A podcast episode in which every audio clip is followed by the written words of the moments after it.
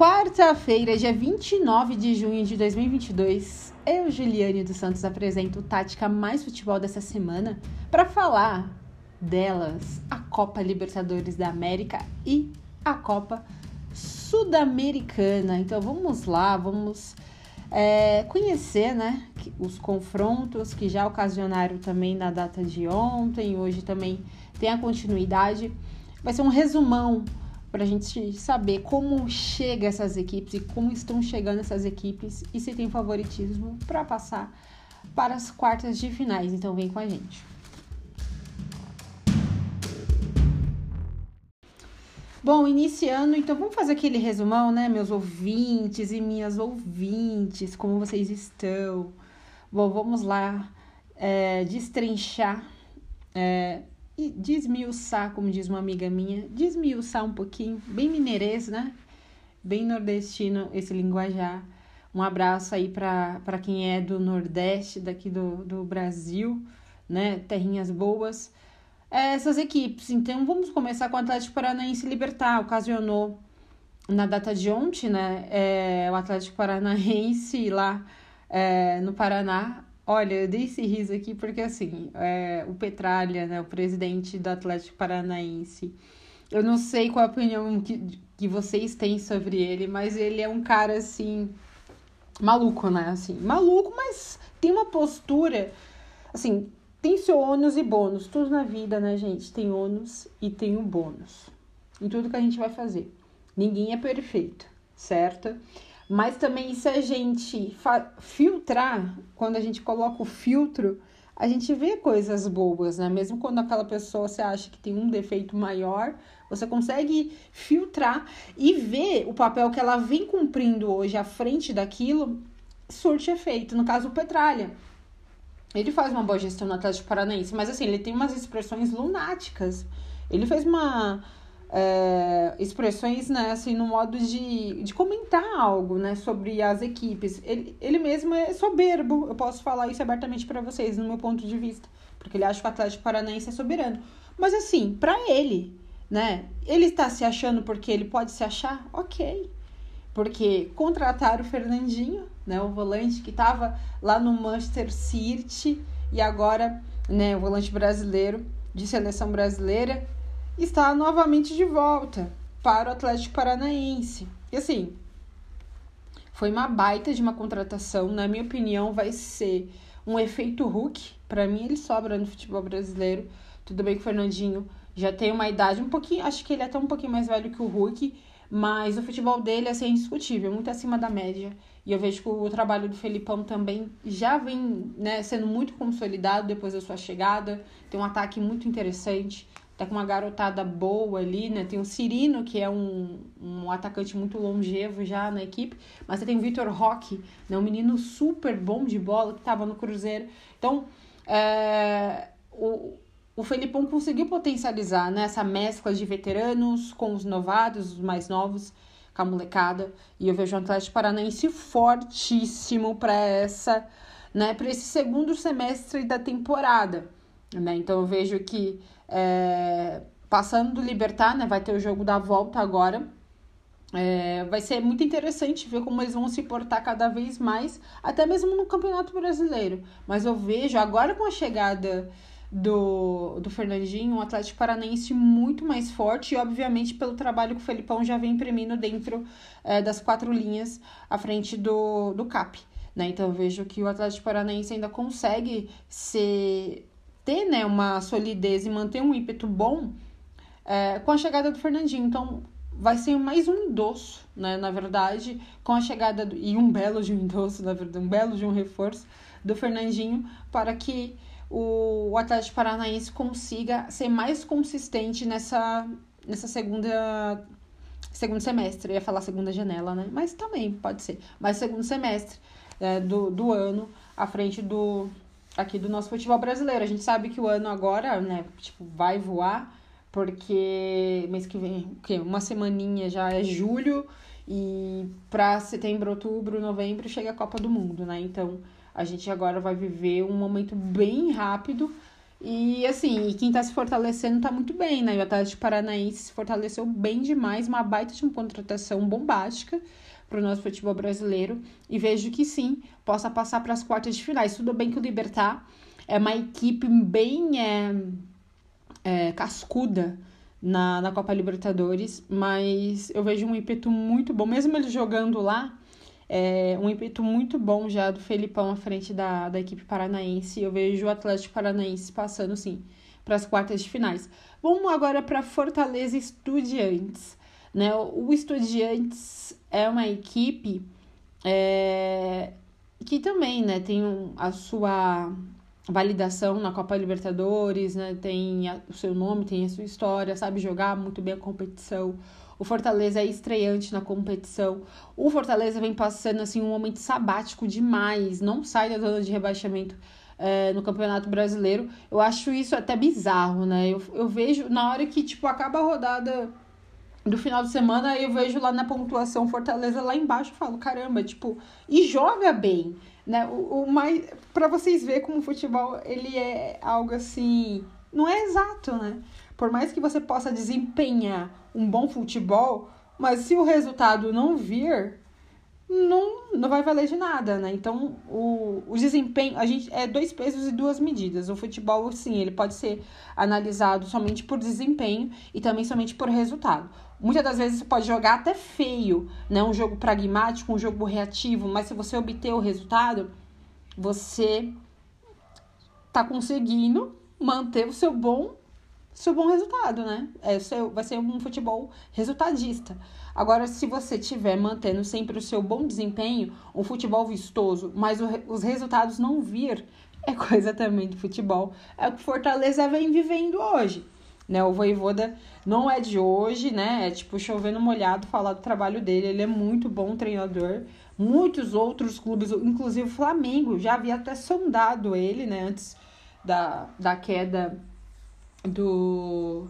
Né, e a chegada do Dorival Júnior à frente do Flamengo, é, o Voivoda ele, ele foi sondado né, pelo Flamengo, outras equipes também queriam ele, só que o presidente Fortaleza falou: não, mesmo agora a gente com esse resultado ruim, né, esse desempenho, na verdade, é, ruim no campeonato, desempenho de números, na, na verdade, né, do resultado do campeonato brasileiro, a gente não vai se abdicar do treinador. E mesma coisa foi o Red Bull Bragantino, né, que também o Thiago Escuro, né, que é um dos gestores do clube, falou assim: a gente também não vai é, demitir Barbieri pelo fato de ter sido eliminado pre precocemente na Sul-Americana. E eu acho, assim, muito legal, né, que esses presidentes fazem hoje com esses treinadores, porque são treinadores muito bons, né, principalmente no ano passado, o Barbieri, o treinador mais longevo do Campeonato Brasileiro, o Voivoda que chegou e, tipo, fez um trabalho muito, muito bom e a curto prazo à frente do Fortaleza. Então tá certo os diretores, presidentes segurarem esses treinadores. Mas agora virando essa chave, o Fortaleza agora para as oitavas da Libertadores, eu vejo assim que tem é, grandes chances para passar para quartas de finais, mesmo quando for jogar lá na Argentina. Né? Então, jogar o ontem fator casa, agora é, jogar fora quando voltar, né, na, na próxima semana para o jogo da volta, sem ser na próxima semana. É, na próxima semana mesmo, gente, porque depois é Copa do Brasil. Tem, é, tem grande chance, sim, de voltar de uma grande vitória e uma possível vaga para as quartas de finais da Copa do, do a Copa Libertadores. Né? Então vamos ver como o Fortaleza vai, né, essa virada de chave, o fator casa também vai ajudar bastante. A torcida sempre faz uma festa no Castelão, né, com mosaicos e tudo mais. É bem interessante. A torcida do Fortaleza é maravilhosa, né? Nunca deixa a desejar. Tem o Iago Pikachu muito, muito bem. É, o Moisés, que tá jogando uma bola também perfeita. Né? A gente tem a reintegração agora do Lucas Crispim, tem o Lucas Lima. Enfim, é um time muito bom. Só que no brasileiro vive uma fase bem ruim. Só que agora tem essa virada de chave. E eu tenho certeza aí que, na minha opinião, tem assim, fazendo bom, os bons resultados, né? Com o bom desempenho que eles conseguem exercer dentro das quatro linhas, eles conseguem sonhar assim com essa vaga já para quartas de finais da Copa Libertadores. Vamos falar agora do Emelec e Atlético Mineiro, que também jogou ontem. É, o Galo, né, do Turco, que ganhou um ganhou um gás maior né, nesse finalzinho de semestre, do, do primeiro semestre, início do segundo semestre.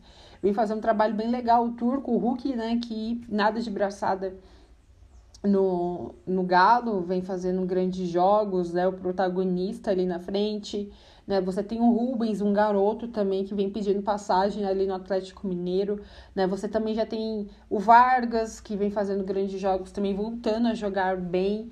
Então eu vejo que o Atlético Mineiro sim passa é, do Emelec, é, vai ter o jogo agora em casa, né? O jogo da volta na semana que vem. Eu acho que tem sim grandes chances, com certeza. E ainda mais agora, nessa engrenada boa que eles vêm fazendo, até mesmo no Campeonato Brasileiro, que já vem querendo incomodar o Palmeiras ali na ponta da tabela. Eu acho que sim, o Galo chega forte para essas quartas de finais.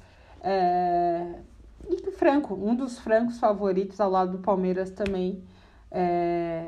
a querer ganhar a grande taça da Copa Libertadores. Vamos falar agora de Cerro Porteño e Palmeiras. O Palmeiras, né? O Palmeiras, o Abel Ferreira, vai ser esse jogo, né? Esse jogo foi, vai ser hoje. É, como a gente pode ver esse, esse Palmeiras fora de casa contra o Cerro? O Cerro também é uma baita de uma equipe cascudaça é, da Copa Libertadores. E, mas eu vejo um Palmeiras, né, que é o Franco atual e Franco favorito demais para essa Libertadores. Vai ser interessante, né? Vamos ver como a Abel Ferreira vai colocar o time a campo. Agora contra o Havaí, é, nessa última rodada do brasileiro, ele poupou o time, já avisando realmente para essa viagem nesse jogo de hoje da Copa Libertadores. E tem a volta do Veiga, né? Então vem um reforço bem pontual e importante para a equipe Alviverde para mim, o Palmeiras faz um bom resultado sim contra o Cerro. Óbvio, né? Ah, mas vai vir goleada, Juliane. Ah, é a melhor equipe do Brasil. Sim, é a melhor equipe do Brasil. E sim, pode vir uma goleada. Mas eu acho que ainda vai ser um jogo bem laica. Mas eu acredito que sim, o Palmeiras passa aqui e passa, é, passa lá e passa aqui no Allianz Parque para essas grandes quartas de finais da Copa Libertadores. Vamos falar agora do Tolima, Tolima e Flamengo, que é uma outra equipe é, que vão se enfrentar. Falar de Tolima e Flamengo, né, gente? Tolima e Flamengo. O Tolima, os corintianos não gostam de lembrar, os colorados também não gostam de lembrar, também não curte essa lembrança, porque é uma equipe que ninguém dá nada, né? Tipo, é engraçado. Não, ninguém dá nada pro Tolima, e é uma equipe bem chatinha.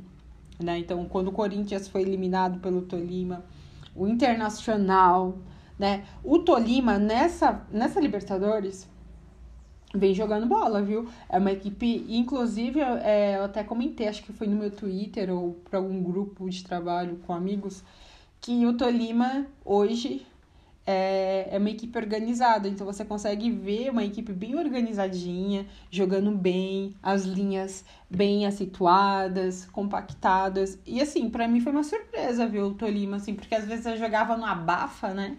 Mas não vem jogando mais no abafa, né? Ou jogando recuado, joga no abafa. Não, hoje você vê um Tolima organizado, então foi uma.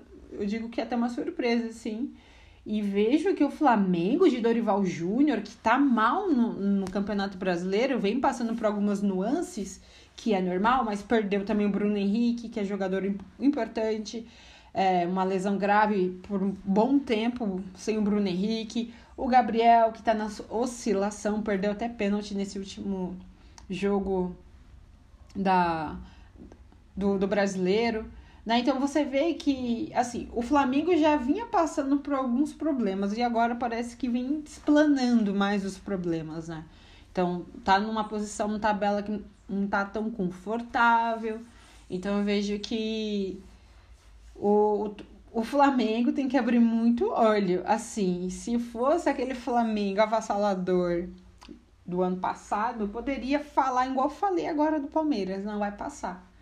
Mas eu não sei é, realmente eu vejo esse jogo contra o Tolima, eu não posso cravar que o Flamengo possa passar. Se fazer, assim, é, esse jogo que vai ser hoje, né? Se fazer um jogo muito bom diante do Tolima fora de casa e construir um bom resultado, aí lá no Maracanã, no jogo da volta na semana que vem, é possível que passe. Mas vai depender muito do resultado que vai fazer contra o Tolima. E como nesse, nessas nuances táticas e técnicas que o grupo do, do Dorival Júnior vem passando, ainda acho é um jogo assim bem parelho, sabe? Vai depender muito do resultado de hoje. Vamos aguardar, então. Bom, vamos falar de Corinthians e Boca Juniors, que foi ontem. O Corinthians de VP, Vitor Pereira, que deu uma arrumada no time. Eu mesma confesso que eu até participei de um programa A Glória Delas, da Libertadores, com a Bia Molina e a Gabi Guimarães, é, no mês retrasado, se eu não me engano, já faz um tempinho. Mas eu falei sobre, a gente estava falando dos treinadores portugueses, né, que havia acabado de chegar. E aí eu, até mesmo do Paulo Souza, né, que estava engrenando no Flamengo naquela época, aí eu falei do Vitor Pereira que ainda não tinha dado aquela cara pro Corinthians. E não tinha dado mesmo. Naquele momento, não. E, né, então, naquele momento, pelo contexto que eu enxergava, ele não estava dando. Porque ele acreditava mais nos medalhões. E era isso mesmo. Ele estava acreditando no próprio DNA que o, que o Corinthians já tem. E a gente que conhece futebol há muito tempo, que trabalha com isso, que vive e acompanha, o DNA do Corinthians sempre foi assim. Né? É, é validar sempre os medalhões, é apostar nos medalhões. Mas aí o que acontece? O VP mudou. E ele estava ele tava apostando, né? E não estava dando com o jogo na época direito o William não tinha entrado direito no, no jogo, né? Naquele esquema realmente de William que a gente conhece. Então a gente viu é, que o Vitor Pereira, mesmo confiando naquele DNA do clube, ele não estava dando certo. Né? E aquilo que eu realmente consegui enxergar. Mas agora ele virou a chave. Ele deu oportunidade pra molecada. Até o Renato Augusto, que caiu muito de rendimento e tá tudo bem, gente, porque a idade dele, ele é um jogador muito técnico, é, teve muita lesão crônica na carreira dele e por hora vai oscilar e agora realmente, né, o Renato Augusto não tá jogando nada, né? Então não tá sendo aquele Renato Augusto quando ele até mesmo chegou no Corinthians, né? Na sua retomada. E aí ele tá postando na molecada e ele deu essa virada de chave. Parabéns mesmo pro Vitor Pereira. Como diz em Portugal, né? Ele deu oportunidade para os miúdos, os miúdos, né? Do, as crias do terrão, né? O Adson vem muito bem. Eu tenho que falar dele, Mantuan, Gustavo Mantuan, que para mim é o desafogo. É o, o desafogo desse ataque corintiano. Inclusive, o Corinthians pode perder ele pro Zenit numa troca com o Yuri Alberto, que é excelente atacante para mim. É, eu falo atacante, né? Porque também ele faz o papel de centroavante, pode ser um 9 mesmo de referência, e é assim como o Corinthians enxerga ele. Mas no, no Santos ele jogava um pouquinho mais na linha. Na linha de. Um pouquinho na linha atrás da pequena, da pequena área, né? Buscando, atraindo um pouco mais os adversários buscava um pouquinho o jogo.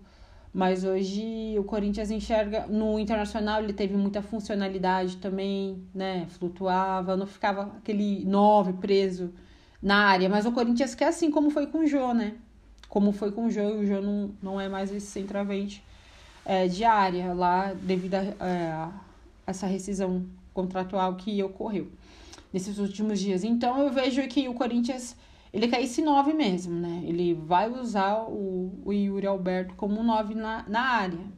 Vamos ver como o VP vai fazer com ele, mas assim, eu até comentei no meu Twitter, eu não trocaria o Matuan, assim, eu viria o Yuri Alberto e, e manter, manter o Matuan no elenco, e mantesse o Guilherme, o Gustavo Matuan. Mas eu acho que é, foi a forma que o Zenit quer, né? E óbvio, não é bobo nem nada, uma tua tá jogando muita bola, e outra, ele tem muitos atributos ofensivos, né? Joga de lado, é, joga no meio campo, com flutu flutuando, tendo mobilidade, vem de trás. Então ele tem muitos atributos ofensivos. Por isso que eu não. Eu, se eu fosse VP, eu não perderia um jogador como ele. Que ele realmente atribui bastante e vem sendo desafogo na frente do Corinthians. Mas aí, voltando lá atrás, falando dos miúdos, tem o João Vitor e o Raul Gustavo, uma zaga muito jovem. Né? E o Vitor Pereira apostou demais nesses meninos que vem fazendo grandes jogos. O João Vitor que tá machucado e inclusive nem jogou ontem e vem jogando o Gil, né, ao lado do Raul Gustavo. Mas eu vejo um, assim, é, essa virada de chave que o VP conseguiu consolidar dentro do Corinthians, né? Dentro do seu elenco, surtiu muito efeito.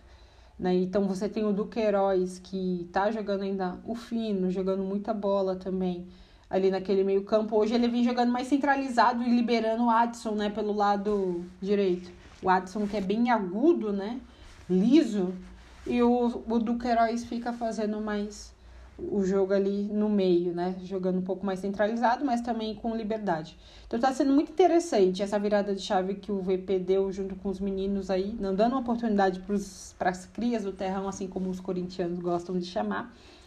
E vejo sim que tem total possibilidade de passar do Boca Júnior, já provou isso até mesmo é, na fase de grupos, né? E agora pegou o Boca novamente nessas oitavas. Então, para mim, eu vejo. O Boca é um Boca pragmático hoje. Você não vê um Boca Juniors competitivo como era nos anos anteriores. É pragmático, joga realmente no abafa, no contra-ataque e no erro, no espaço deixado pelo adversário. Né? Então, o Corinthians já conseguiu condicionar isso. E, e eu vejo. No, e no, é o contexto individual, abafa.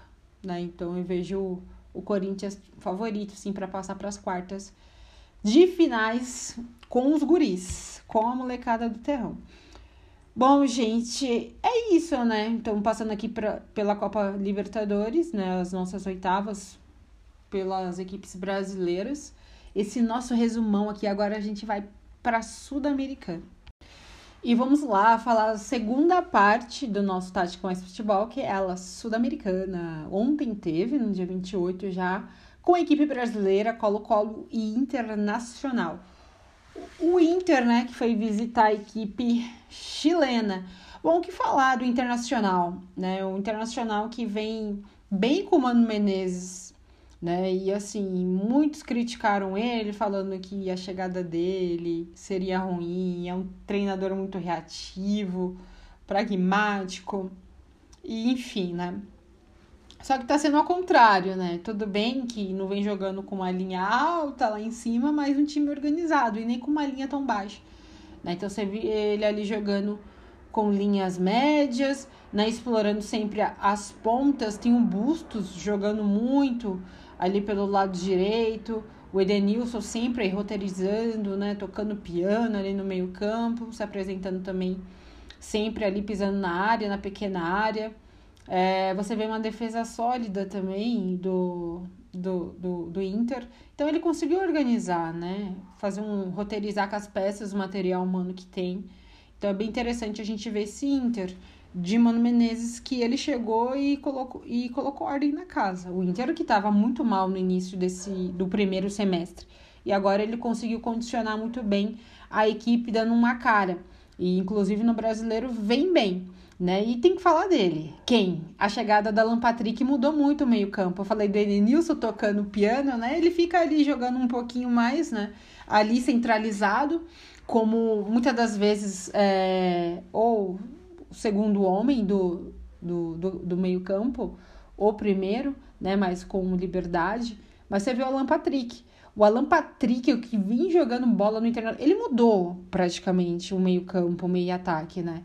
Com muita liberdade, meio campista assim, se perdeu da Alessandro, né, que é, enfim, um ícone para a torcida colorada, é incontestável, é, mas você ganhou uma peça muito boa, com a aposentadoria do, do, do Dalê, mas com uma reposição muito boa, de um camisa 10 que vem jogando muito, né, então, chegou da Ucrânia, né, que teve aquela guerra, enfim, lá na Ucrânia, Alan Patrick, o Santos queria o Alan Patrick, não deu certo, foi pro, né, inclusive é repatriar o Alan Patrick, né, jogou no Santos. Mas o Inter foi, e assim, e o Inter também repatriou, né, porque ele também jogou no Inter.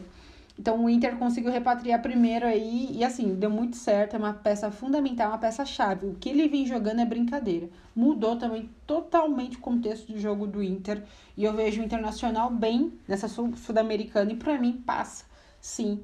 Mesmo agora no jogo da volta no Beira-Rio para as quartas de finais. E agora outra equipe brasileira é o Ceará. O Ceará que vai enfrentar o T Strongest que é na data de hoje, dessa quarta-feira, às 19h15, The Strongest contra o Ceará de Marquinhos Santos. E a outra equipe brasileira é o Santos. O Santos que vai enfrentar o Deportivo Tátira fora de casa da Venezuela, às 21h30. E assim, de Fabian Bustos, né? O Santos de Fabian Bustos. Já patinaram no gelo?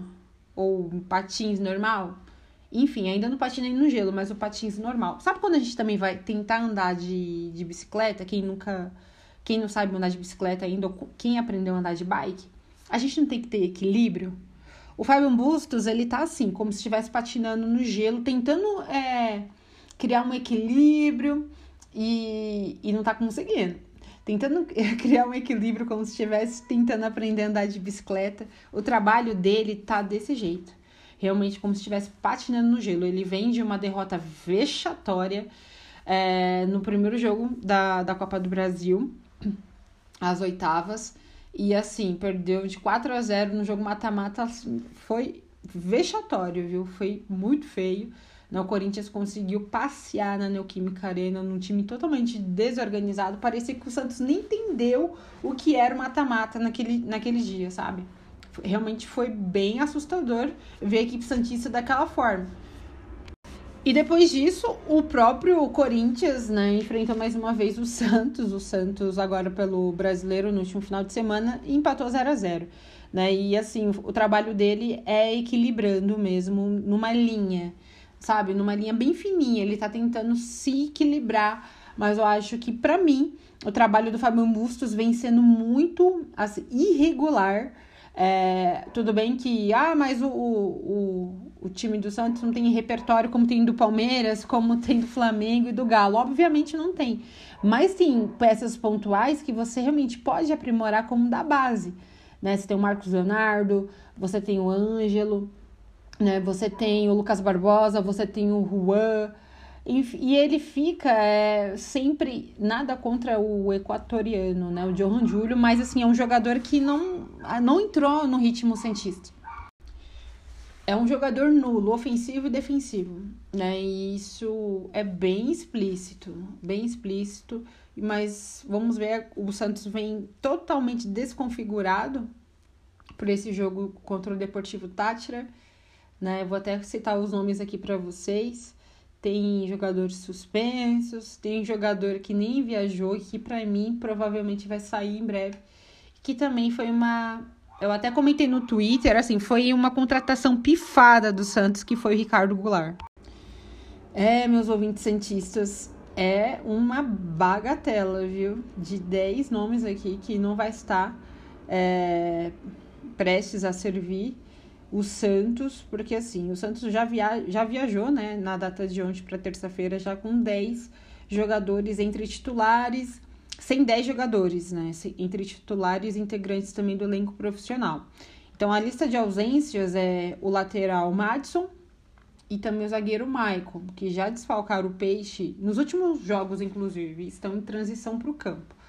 Os suspensos são o goleiro John, que jogou no último jogo do Brasileiro contra o Corinthians, o meia Lucas Barbosa, da base, e o atacante Léo Batistão. O volante Rodrigo Fernandes e o atacante Marcos Leonardo apresentaram desgaste físico após uma sequência de partidas e vão ficar no CT, já estão no CT Repelé fazendo os trabalhos. O Eduardo Barma e o Ricardo Goulart fizeram tratamentos preventivos nessa segunda, na segunda-feira, e também ficaram no CT. Né? E o Sandri testou positivo para a Covid na segunda também e foi liberado para se recuperar em casa. Ele está sintomático, então provavelmente já vai ficar fora do sábado pelo o Brasileirão contra o Flamengo. Então é uma lista bem extensa. É, inclusive aí, é, o Bustos teve que reentregar alguns meninos da base, do sub-20, que foi o Renier e o Fernandinho. Então é uma bucha para o Santos aí. É, vai ser assim, a fase do Santos não é nada boa, inclusive, né, gente? É aquilo que eu falei, o Bustos está tentando se equilibrar em cima de um patins, em cima de uma linha fina, em cima de uma bike, a, querendo aprender a andar de bicicleta, tipo isso. E vai depender dele realmente para poder permanecer à frente do Santos, porque para mim está nessa corda bamba aí, procurando equilíbrio para sua permanência. Eu vejo que o Santos é instável para essa Copa Sul-Americana. O Santos está muito instável. Não dá para prever o que vai acontecer. É, não tem padrão. Eu, eu, já até falei várias vezes aqui para vocês no Tática Mais Futebol sobre o trabalho do Bustos. Não vejo padrão de jogo.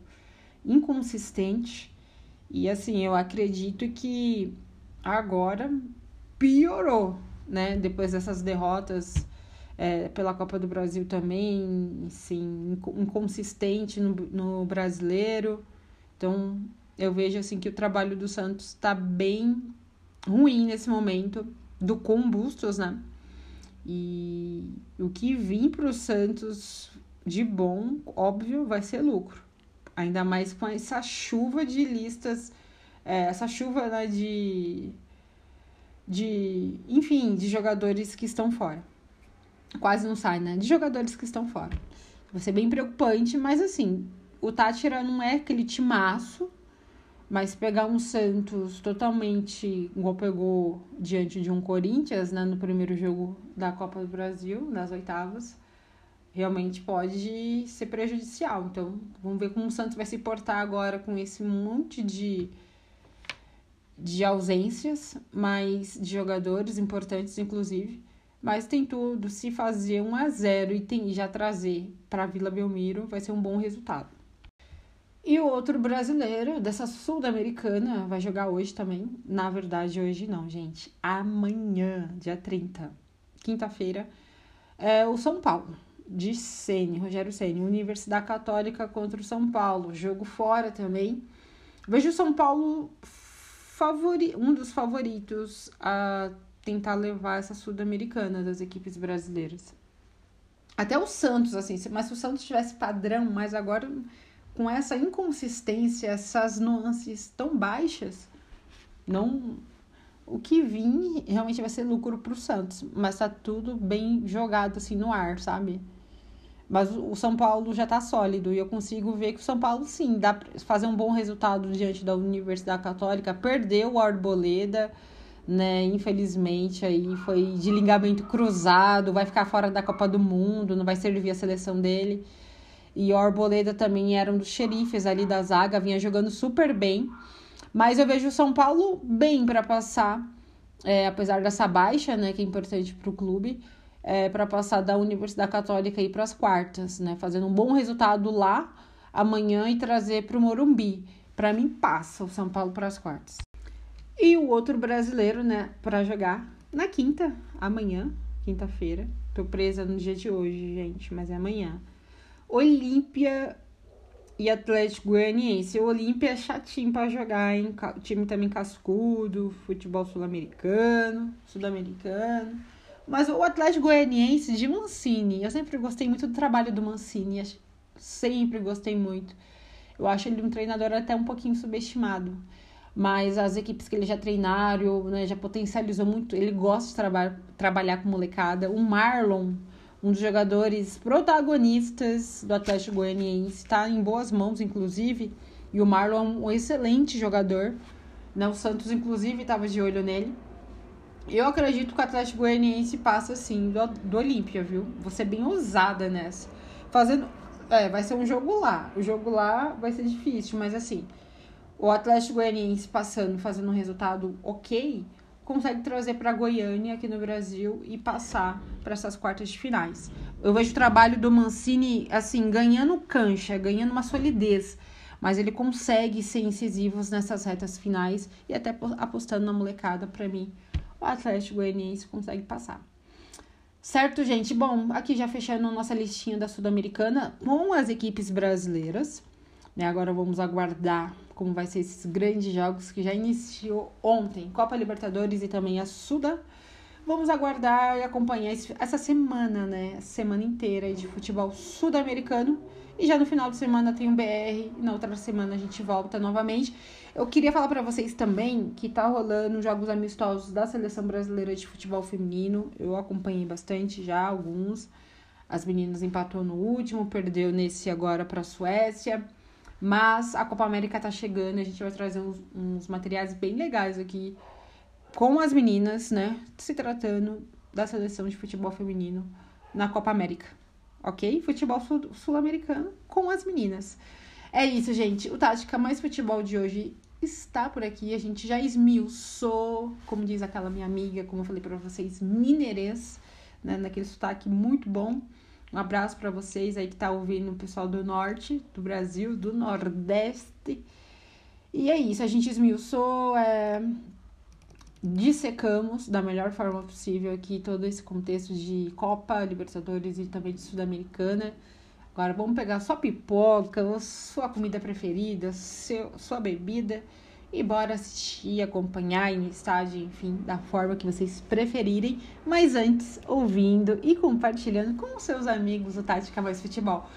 Que fica por aqui. Até a próxima semana com conteúdo aí das nossas gurias, que a Copa América tá chegando. Um beijo para vocês, fiquem em paz.